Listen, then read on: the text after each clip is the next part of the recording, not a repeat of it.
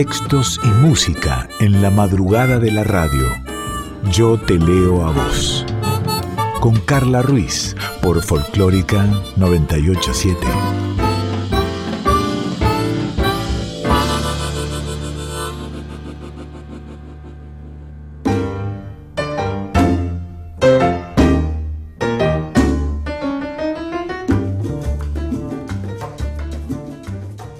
¿Cómo va? Buenas noches, buena madrugada, tal vez buenas tardes, tal vez buenos días, vaya a saber en qué momento estés escuchando este programa que va aquí en Nacional Folclórica a la madrugada de la una y media de la mañana del miércoles, entre el martes y el miércoles. Sería este Yo Te Leo a Vos, número 11 ya. Hemos llegado a los 11 programas de este espacio de una hora semanal en el que tenemos charlas, nos escuchamos, escuchamos otras voces, disfrutamos de la poesía, de la literatura, de la música, de las palabras en todas, todas, todas sus formas. Vamos a saludar al equipo en la producción general y musicalización Daniela Paola Rodríguez, en la edición Diego Rosato, mi nombre Carla Ruiz y vamos a estar una hora disfrutando juntas y juntos por aquí. Tenemos un programa muy bonito, muy bonito, muy disfrutable. Eh, déjame, antes de arrancar, que te diga que nos encontrás en Radio Cat, ahí vas siguiendo los cortes de los programas, nos podés volver a escuchar, recomendar, escucharlos por primera vez o, seguir escuchándolos y recomendarlos sobre todo, por supuesto. Y en Instagram estamos como arroba yo te leo a vos, si no me buscas a mí, arroba soy Carla Ruiz, y nos podés mandar un mail a... ay, se me hizo una laguna, para Yo te leo a vos radio arroba gmail.com, ahí está yo te leo a vos radio arroba. Ahí nos mandás un mail, los saludos de siempre a todos los fieles oyentes. Eh, Hugo, con su escucha tan atenta, un beso a Lore, la hija de, de, Hugo, que le abrió una cuenta de Instagram para estar en contacto. Qué maravilla, qué maravilla, qué maravilla de oyentes que tenemos. ¿Se quedan por ahí? ¿Arrancamos? Esto es Yo Te Leo a Vos.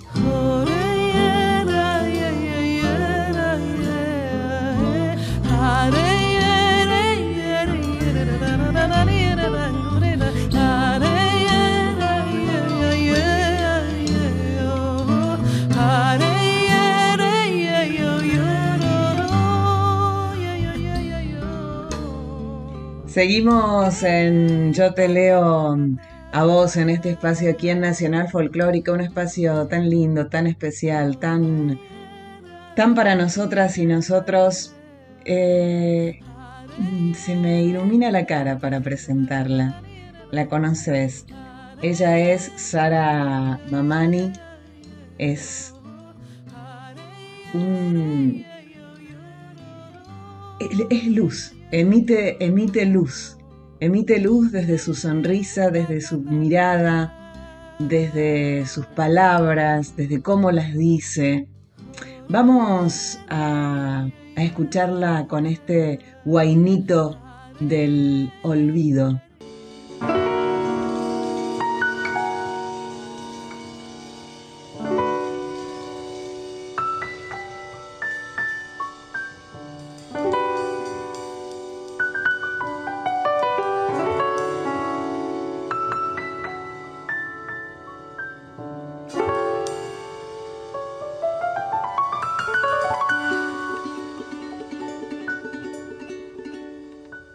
Ay, vidita,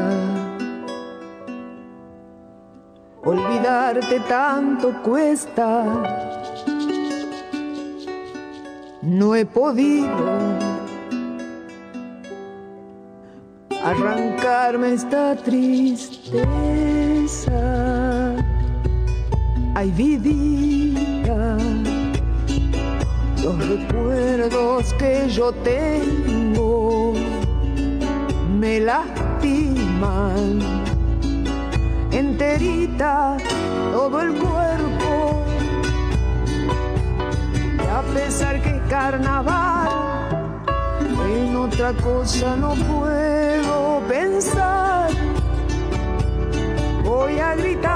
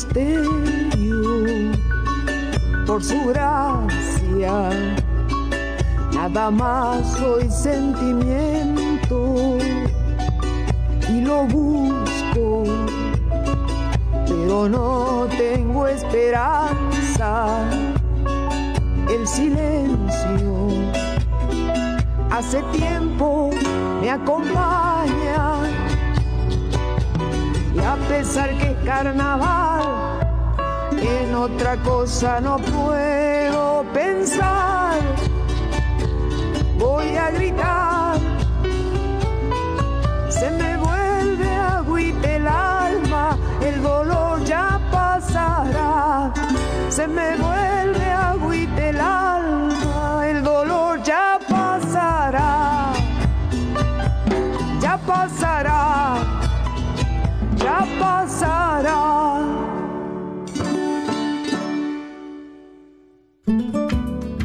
dolor ya pasará, Sara, siempre, siempre.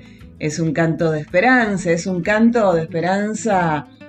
eh, hablar con ella, hicimos una entrevista, la hermosa excusa, su último libro, delicioso, delicioso, décimas. Eh, ella nos va a compartir parte del libro en esta entrevista que tuvimos, esta, esta charla eh, casi entre amigas, te diría, distendida, profunda, eh, preciosa.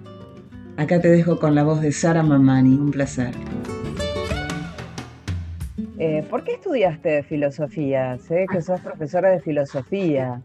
Eh, bueno, fue a raíz de que en quinto año eh, del comercial, yo soy perito mercantil, llegó, cuando eh, estaba en quinto año, llegó eh, un libro a, mi curso, digamos, un compañero lo acercó, eh, que se llamaba, se llama, supongo, sigue existiendo ese libro, Lecciones Preliminares de Filosofía de García Morente.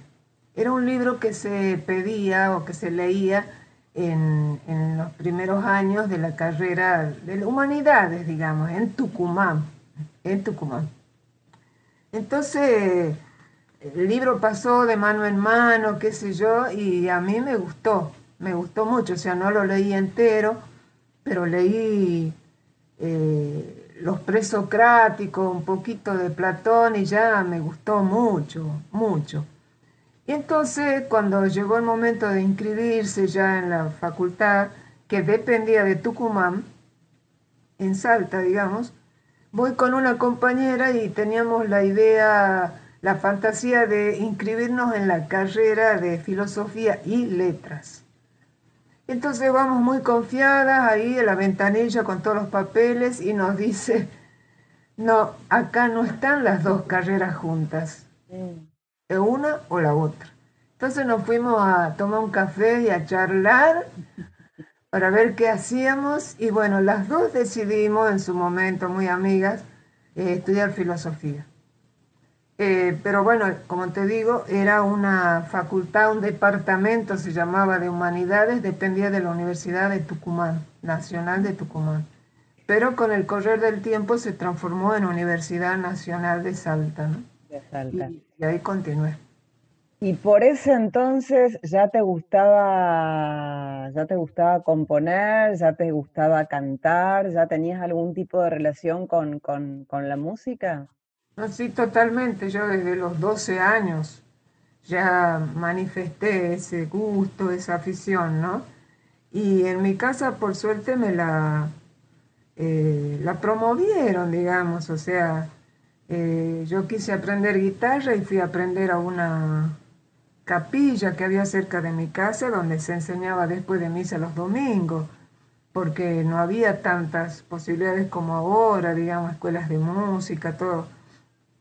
Solamente había conservatorios de música clásica. Pero yo ahí en esa capilla, después de misa los domingos, aprendí a tocar la guitarra, ¿no? Porque me gustaba mucho. ¿Y tocas, eh, seguís tocando la guitarra? Sí, claro, sigo. me gusta y también adopté el charango, uno de los charangos, el charango más grave. Primero empecé con el charango que todo el mundo conoce, digamos, eh, inspirada, por así decir, por Jaime Torres, digamos, porque era charanguista por excelencia, bueno, lo siguió siendo. Y después ya al saber más o menos la familia de los charangos, opté por el charango de que tiene una tonalidad un poquito más grave y bueno, ahora me quedé con ese. Contame acerca de la colectiva Mujer Trova. Bueno, la, mujer, la colectiva Mujer Trova es, eh, ya tiene varios años. Yo fui invitada en un momento que estaba cantando en Plaza de Mayo para las Madres Línea Fundadora y ahí una compañera que se llama Alejandra Rabinovich me invitó a integrar este, este, este grupo y así lo hice, digamos que la esencia, por así decirlo, del, de Mujer Trova es la, canción eh, social, por así decirlo, la canción social, un compromiso social. Por ahí uno no canta temas todo el tiempo llamados de protesta o canciones sociales, pero uno tiene igual una, una opción en la vida. Yo pienso que tenemos una estética y una ética o deberíamos tenerlo, ¿no? Entonces, en mi caso, yo he cultivado ambas, digamos, la música, la estética, por así decirlo, pero también con una ética, ¿no? Estuve leyendo acerca de vos y en algún lugar encontré, vos me dirás si es cierto o no, viste, porque todo lo que uno encuentra que lee de los demás a veces no es tan así, pero que decías algo así como que siempre quisiste escarbar en la profundidad en la profundidad tuya, en la profundidad de los demás, ¿en qué profundidad? Bueno, puede ser que esto me guió por el tema de la filosofía, porque desde, mm. digamos, eh, se cuenta ahí en el folclore familiar que en los cumpleaños que, íbamos de niña, yo tengo una hermana menor que es titiritera y actriz, eh, que en esos cumpleaños yo, eh, mi hermana bailaba de niña, no estoy hablando de niños, juegos de niños, de baile, que es así, que mi hermana bailaba y yo leía la colección Lo sé todo que encontré en una casa de esa. Entonces siempre me gustó y cuando iba a la escuela, en la escuela primaria, digamos, escribía lo que llamábamos las composiciones y yo gané dentro de la escuela y dentro de, por ejemplo, suponete séptimo grado, el concurso de composición para hablar sobre Martín Miguel de Güemes o San Martín. Entonces siempre tuve eso y además la, la pregunta, digamos, como los niños de saber por qué pasan algunas cosas, ¿no? Eh, que se va manifestando a lo largo de los años de una manera. Primero los porqués de los niños quizás son silenciosos o, o se pueden verbalizar y más tarde vos ya le agregas una investigación, lecturas y adherencias a una cosa y no a la otra. Y bueno, siempre he sido así. Me fui haciendo, me fui haciendo. Claro, sí, es un trabajo de, de, todos los días, de la vida de una, ir haciéndose, e ir reformándose, e ir tomando nuevos, nuevos caminos. Eh, vos ahora vivís en Buenos Aires. ¿Hace cuántos años que estás acá? Y desde el 85. Ah. ¿Y cómo fue ese viaje, no solo terrestre, sino eh, ese viaje en Sara Mamani? ¿Qué, qué, fue ese viaje de Salta a Buenos Aires? ¿Qué, qué sentimientos, qué, qué cosas eh, adquiriste, qué cosas dejaste, qué cosas adoptaste, qué cosas extrañás en este, en este viaje? Cuando En el momento que decido eh, venirme acá, vivía mi hermana acá. Eh, y entonces era como una posibilidad de vivir con ella. Eh, entonces por eso me vengo. También, digamos, por, por saber, por buscar respuesta a varios interrogantes, llamarles existenciales, personales, también porque la ciudad de Salta eh, sigue siendo, eh, lo era también, muy conservadora, ¿no?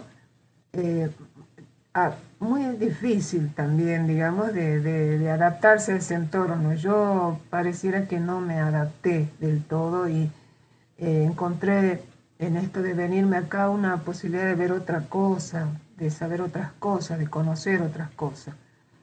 Eh, porque es, es, duro una provincia tan conservadora, que tiene mucho sesgo de racismo. Eh, bueno, es complejo, Carla. Entonces, bueno, son varias, varios motivos que se unieron, pero creo que sobre todo lo sentí como un crecimiento, como una apertura a un crecimiento, ¿no? Y bueno, eh, extrañé mucho, claro que extrañé, eh, pero también encontré acá eh, amigos y personas muy, muy valiosas que al día de hoy son amigos desde aquellos años, fui haciendo, ¿no? Como cultivando florcitas y tengo ahora unos amigos que, son como mi familia y que me han acompañado en momentos muy duros que he pasado acá en Buenos Aires, como también en, momentos de, búsqueda y de plenitudes, digamos, llamarle así, ¿no? Eh, yo lo que puedo extrañar es, eh, es eh, la naturaleza tan cercana que, uno, que yo tenía allá. ¿no? Acá no la tengo cerca, son otros modos de funcionamiento, pero yo amo Buenos Aires, Carla. Yo tengo amor por Buenos Aires. Las veces que he viajado al exterior, cada vez que aterrizaba acá, yo me sentía en mi casa. Yo sentía qué suerte que volví, qué lindo que es Buenos Aires.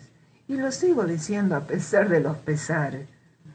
A veces me toca andar por algunos barrios, por X circunstancias, y yo digo, este barrio no lo conocía, qué lindo que es, qué lindo que es andar por acá. Y así, ¿no? yo amo Buenos Aires. ¿Cómo mm, en, el año, el año pasado, el año de la pandemia, le, pusimos al 2020 el año de la pandemia y 2021 sigue siendo el año de la pandemia lamentable y tristemente, en el 2020 terminaste en octubre de imprimir eh, décimas.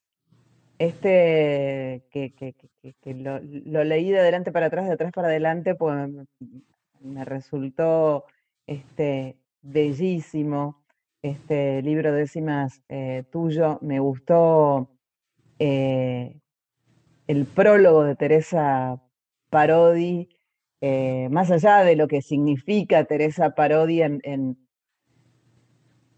la cultura, en, en, lo que es como mujer, eh, se notan palabras de mucho conocimiento y de mucho afecto hacia, hacia vos en, el prólogo. Eh, este décimas se imprimió en octubre del 2020, pero ¿cuándo nació? ¿Cómo fue naciendo? ¿Cómo se fue gestando? Bueno, yo con la décima no había tenido ningún trato, digamos, eh, pero en el fines del 19, por ahí, eh, estuve en un taller de canciones, porque a mí me gusta ser tallerista, me gusta ser alumna. Mm. Todavía, me gusta ser alumna. Entonces ahí en ese taller nos, nos dieron como una consigna un día al ser una décima. Entonces la hice, bueno, pero quedó ahí. Después en más o menos junio, sí, que estábamos fuertemente en pandemia y totalmente desconcertados, eh, un amigo em, me, propone que, le escriba una décima por día porque él estaba por hacer un blog donde él invitaba a varios amigos a que se expresen en décimas porque la décima, etcétera, etcétera. A mí me parecía demasiado escribir una décima por día, ¿no? Pero, digamos, por ser una persona tan querida, Pablo, Y le hice dos. Le hice un día contento, y después le hice otra. Y dije yo para mis adentros, ya está, ya cumplí con Pablo, me gustó a mí hacerlo, me salió bastante bien, pero resulta que Pablo insistió. Él insistió perseverante. Perseverante, él insistió. Entonces me motivaba mandándome décimas de los otros amigos que escribían, en fin. Y me contagió eso, ¿no? Y quizá yo pienso que ha sido por el entorno que estábamos viviendo que yo encontré una manera de catarsis, ¿no? Yo la encontré ahí. Y entonces empecé a escribir y es como si me hubieran abierto el grifo, Carla, porque seguí escribiendo y seguí escribiendo y me gustaba y cada vez me gustaba más y, lo, compartía con Pablo y en ese blog, que ni sé dónde está el blog, está en internet, donde subía yo mis décimas y subían otros, otros amigos, otras personas. Hasta que un día me veo ahí con que tenía, no sé, 25, 24 décimas, no me acuerdo, que ya las había pasado por un cierto tamiz, lo volví a pasar y dije, ¿qué hago con esto? Y yo las voy a publicar. Entonces se las di a leer a Fernando Noy, que me alentó a que, que está bien que siga ahí, y también se las mandé a Teresa, que también tuvo una respuesta re, positiva. Y bueno, y así lo armé. Después digo, eh, esto tiene que tener una ilustración porque no son todas las décimas una hoja de una décima detrás de otra no, no, no. Y bueno, y como esas cosas así que, se van enlazando, relaciones, yo tengo un amigo en Córdoba que se llama Mario Simpson, que lo conozco desde Salta, él vivió años en Salta, y que nos comunicamos de vez en cuando y, y pensé en él para que ilustrara. Y él tenía unos dibujos también, algunos ya hechos y otros fueron motivados por las décimas. Y bueno, Carla, ¿viste, ¿viste cuando se juntan ciertas cosas, se unen los elementos? Y bueno, así fue que, bueno, y hablé con la editorial Suri Porfiado, está un amigo mío, Carlos Aldazábal, que es poeta salteño, con el que yo hice un espectáculo hace dos años atrás de poesía y música. Y bueno, entonces edité por ese lado, ¿no? y no lo podía creer yo, ¿eh? Y la, la emoción de de terminar un libro, de tenerlo eh, impreso, el objeto, el libro en la mano, ¿es similar al tener un disco terminado ahí en la mano eh, o, se lo vive distinto? No, yo creo que sí es la misma emoción, pero claro, valga la expresión, el objeto es distinto. La emoción posiblemente sea la misma. El libro tiene otra significancia porque yo jamás imaginé que iba a ser un libro. O sea, yo estoy dedicada a la música, obviamente escribo canciones, todo eso, y siempre tengo pensado por lo menos dos discos así hacia el futuro, y siempre tengo así, ¿no? La música, la música. Eh, entonces ahí sí, por eso cuando lo recibí las cajas y toqué el libro físico, y fue una emoción muy grande porque yo no pensaba. Entonces por ahí la temperatura de esta situación me, la, me lo dijo mi mamá cuando yo le conté, ¿no? Y después cuando ella lo recibió, ella me dijo algo así, mira lo que hiciste, Sara. Mira lo que hiciste, qué bien, te felicito. Esa fue casi la, eh, el aplauso que yo necesitaba o hacerme caer en cuenta que, de lo que yo había hecho, ¿no? Eh, porque, no sé, su mirada y su palabra me validaron de alguna manera, Carla. Algo así.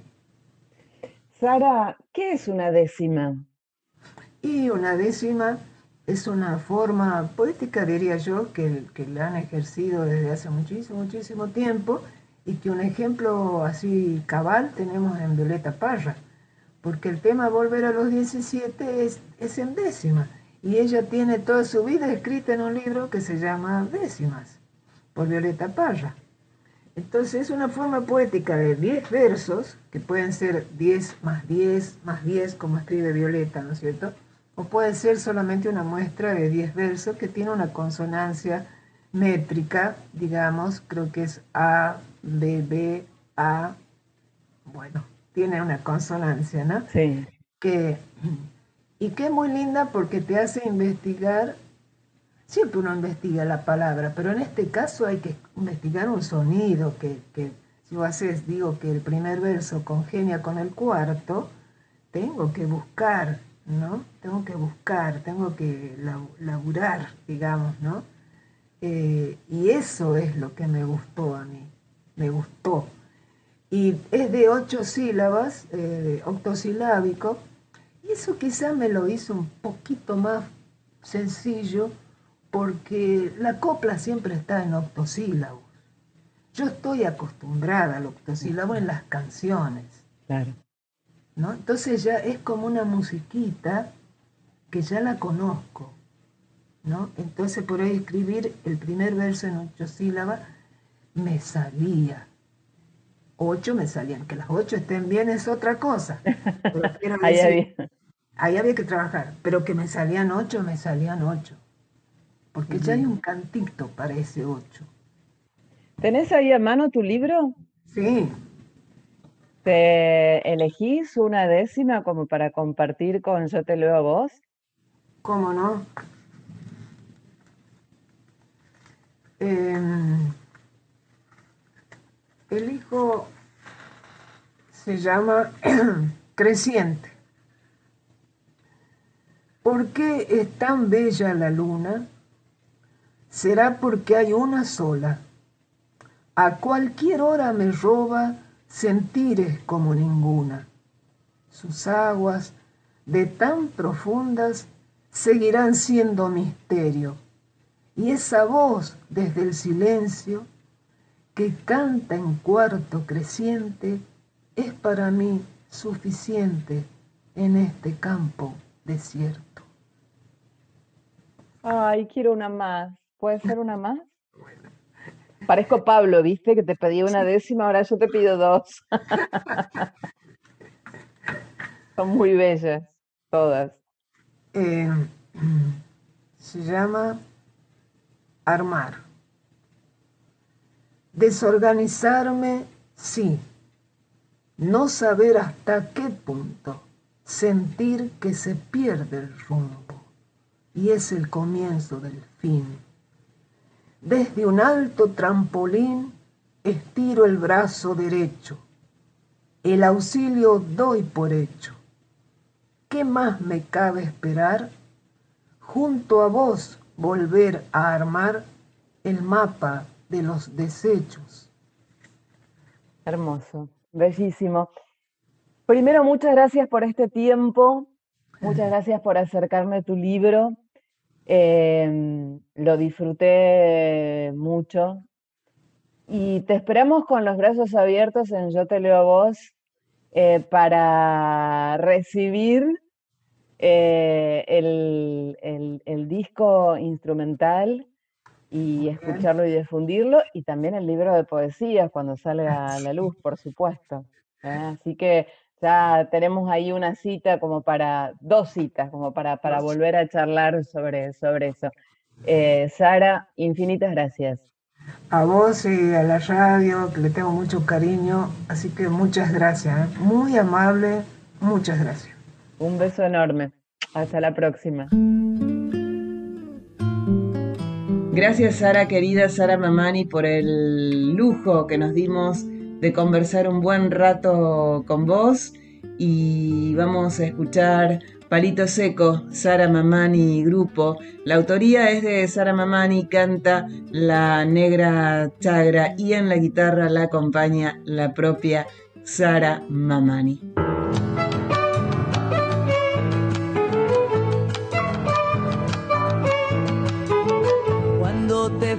Sabía que tu adiós era por siempre, volverme palito seco siendo que estaba tan verde.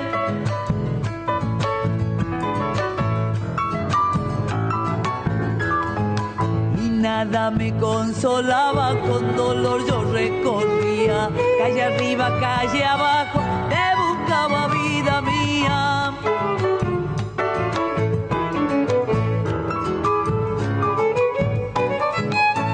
Que el amor hiere tanto porque se acerca y se aleja. Una vez solo de paso que me ha dejado tristeza. Cuando te fuiste sabía que tu adiós será por siempre.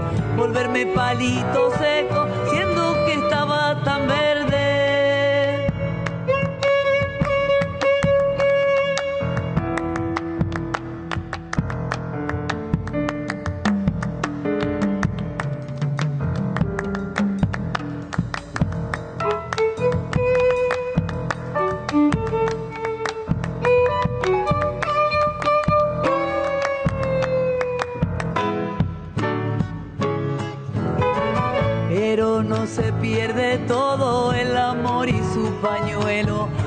Se dan su vueltita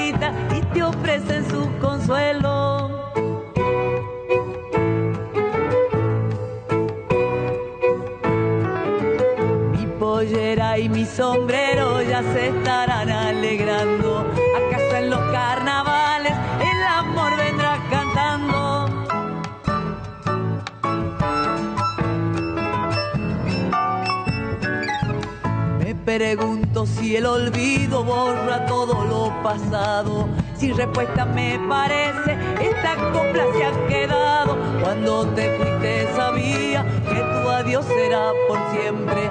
Volverme palito seco, siendo que estaba tan verde. Seguinos en Instagram, arroba yo te leo a vos, o mandanos un mail a yo te leo a vos radio arroba gmail.com.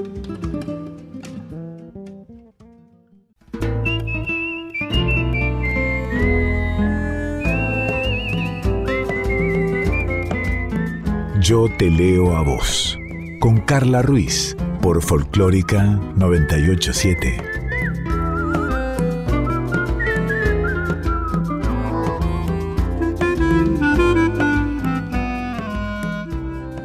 Y seguimos en Yo te leo vos, inmersas e inmersos en, en la música y en la poesía y en la palabra, en la palabra. Quiero presentarles a Rodrigo Lamardo. Rodri es primero un amigo, primero un tipazo. Primero, un gran músico. Primero, un enorme, enorme productor radial.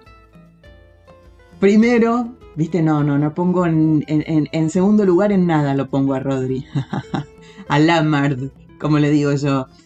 Gran músico, gran compañero, gran productor. Lo quiero mucho a Rodrigo Lamardo. Rodrigo hace música de la buena, y Rodrigo también escribe poesía.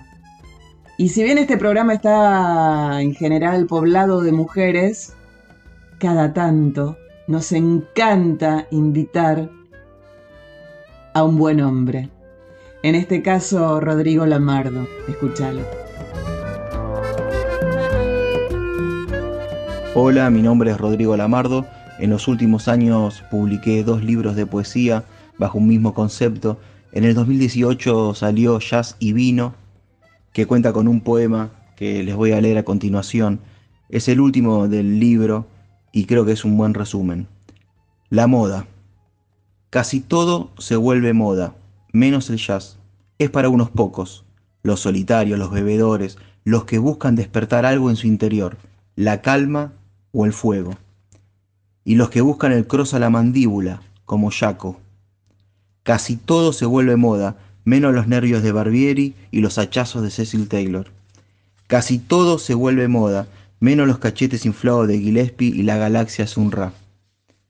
El jazz es para unos pocos. Chet pide más medicamentos, Glenn estalla en el aire, López Ruiz acumula bronca, Armstrong sonríe a los blancos y Billy vomita las frutas podridas de la historia de los perdedores. El jazz es para unos pocos, aquellos que están decididos a encontrarse y decir, somos lo que tocamos. Y en el año 2020, en el invierno del año pasado, publiqué un nuevo libro llamado Blues y Whisky, que cuenta con el prólogo del escritor, periodista y amigo Carlos Polimeni. Fue editado por Loco Rabia en su colección Renglones. Loco Rabia es una editorial dedicada a la historieta, a la novela gráfica y a la historieta, pero que también ahora se está dedicando a editar poesía y narrativa. Y les voy a leer un poema dedicado a Billie Holiday. La voz de Billie. Billie Holiday, tu voz, como la muerte lenta de un hielo en un whisky, como los fantasmas en la estación del tren en madrugada, como todas las cartas de amor que nunca recibiste, como el maltrato completo de cuerpo y alma. Así es tu voz, como un ángel negro que se refugia en el fondo del bar, como el silencio antes de la muerte, como la voz de las mujeres que gritan igualdad, como la luna perfecta que se ve por la ventana. Así es tu voz como el ala rota de un pájaro que sabe que nunca más volará, como el pan después del hambre, como el primer trago en abstinencia. Así es tu voz, y han tomado todo de ti, tus ojos, tus brazos, tus labios, tu voz, tu adiós. Este libro Blues y Whisky se puede conseguir en la editorial Loco Rabia, en su local y en su página. Pueden buscarlos en las redes sociales. También soy músico y ahora estoy en el proyecto Miyagi Lamardo. Somos un dúo de música experimental donde grabamos también de forma experimental y con métodos diferentes como grabar con celular y hacer una música eh, más raras. Nosotros la definimos como experimental, pero donde fusionamos con músicas populares como folclore, rock, jazz, blues y música contemporánea. Los invito a escuchar una canción del dúo Miyagi Lamardo, Atardecer en un paisaje del mundo futuro, es una especie de chacarera. Muchísimas gracias.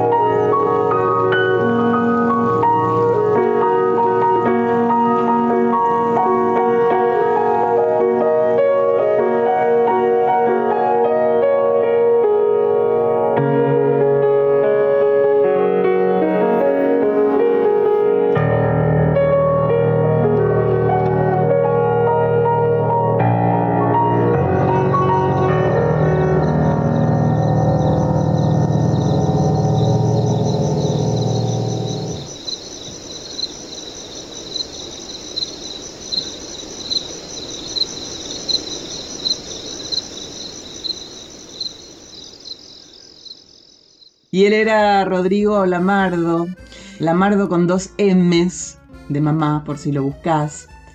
Gracias Rodri, querido, gracias Lamar.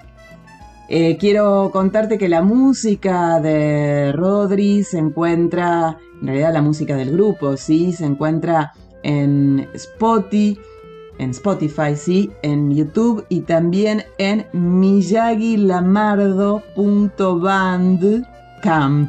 miyagilamardo.bandcamp.com. Esto es... Yo te leo a vos.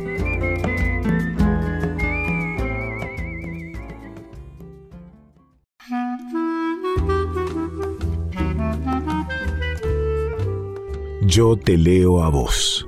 Con Carla Ruiz por Folclórica 987. Y sabes que nos encanta en Yo te leo a vos el, el porque sí. Y el porque sí es porque sí, porque podemos, porque nos gusta, porque si tenemos ganas lo hacemos y si no, no. Y porque tenemos ganas lo compartimos. Y el porque sí mm, de esta semana, eh,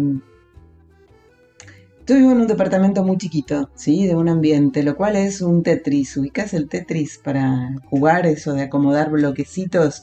Y así cada tanto voy moviendo muebles, y voy ubicando mejor las cosas a lo largo de los, de, los años que vivo en, este lugar.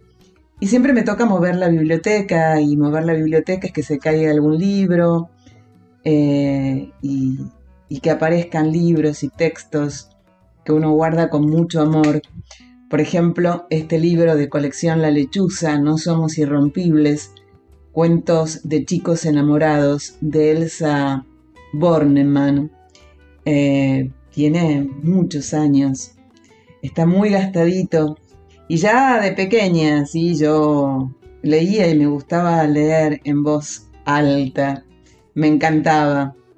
Y como buena niña, pequeña, enamoradiza, me sabía de memoria, y creo que todavía me la de memoria, pero por las dudas la voy a, lo voy a leer, es este, parte, parte de, este, de este libro que tiene unas ilustraciones bellísimas. Mientras hablo con vos lo tengo aquí, a mí, aquí en mis manos y lo voy hojeando. Y, y hay un cuento que se llama Chau, que arranca relatando un viernes 9 de noviembre a las 7 de la tarde Sigue el relato por el domingo 11 de noviembre a las 5 de la tarde y ese relato finaliza con lo que finaliza el libro, que es un poema, que es justamente lo que quiero compartir en el Porque sí de hoy, que es Romance del país que no conocí.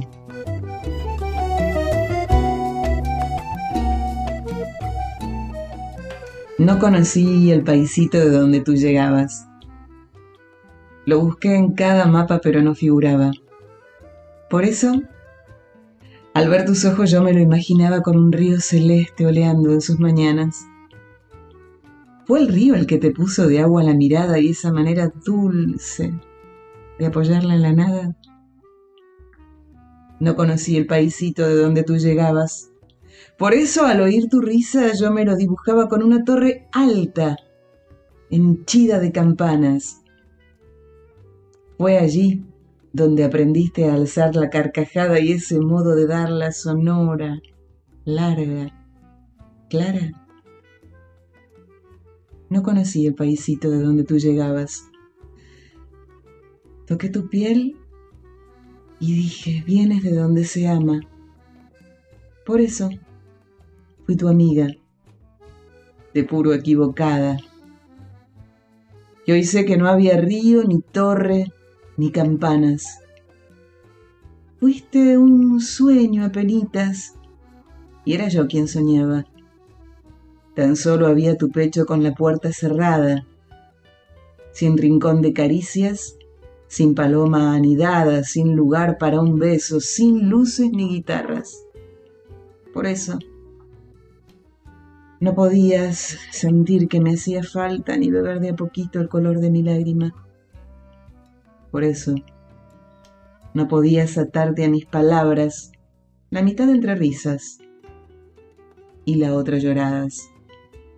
En vano tantos versos de siesta mansada, en vano tantos versos mi silencio extrañabas. Por eso, sin siquiera decirme qué pasaba en un día cualquiera, quiera. Me dejaste olvidado. Qué triste es despedirte, pasajero de mi alma. Tu recuerdo me sigue como un pájaro en llamas, no podías quererme. Hoy lo entiendo y me daña, pero sé que es la vida la que anuda o separa. No conocí el paisito del que te despegabas, ni tampoco tú el mío coloreado de infancia. ¿A quién culpar entonces de estas cosas que pasan? Me llevo mi solcito. Le sobra a esta nevada.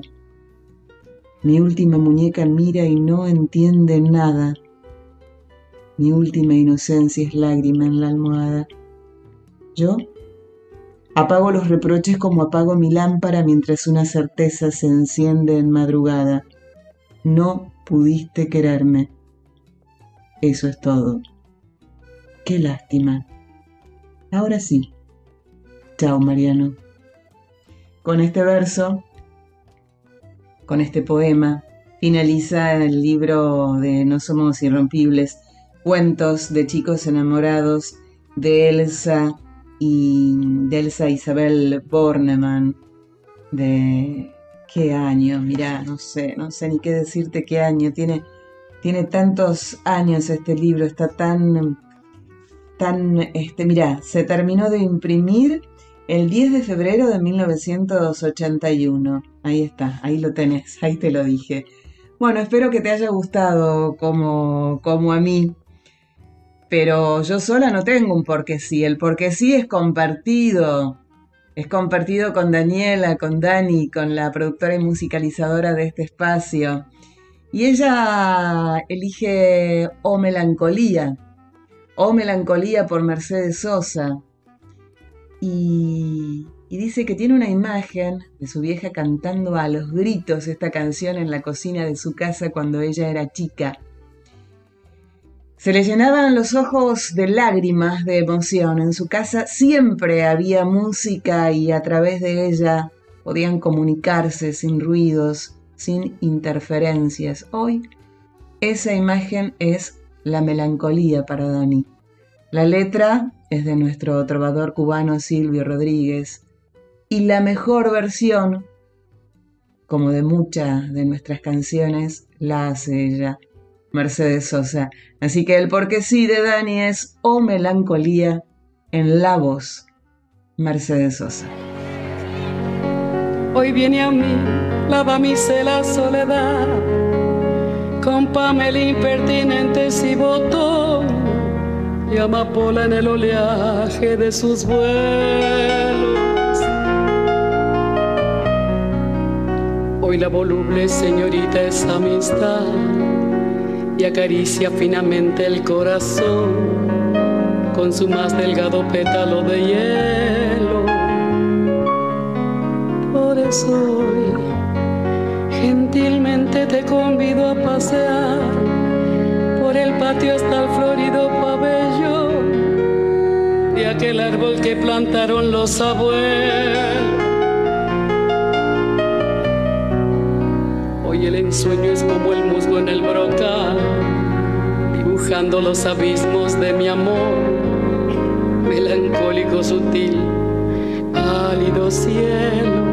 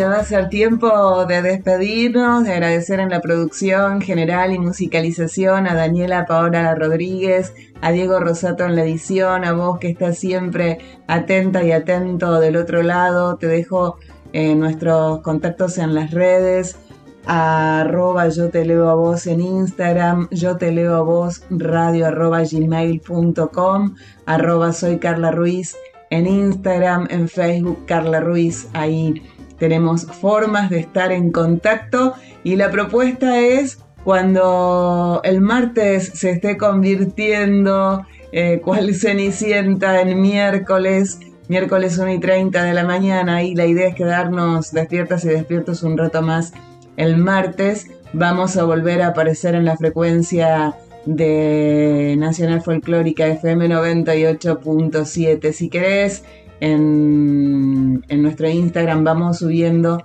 eh, donde vamos subiendo, valga la redundancia, nuestros programas. Para irnos, un canto de esperanza para nuestra Latinoamérica. Manifiesto de Víctor Jara, realizado por artistas de Argentina y Chile. Miércoles que viene, 1 y 30 de la mañana, aquí en Nacional Folclórica. Yo te leo a vos. Mi nombre es Carla Ruiz. Tenemos una cita.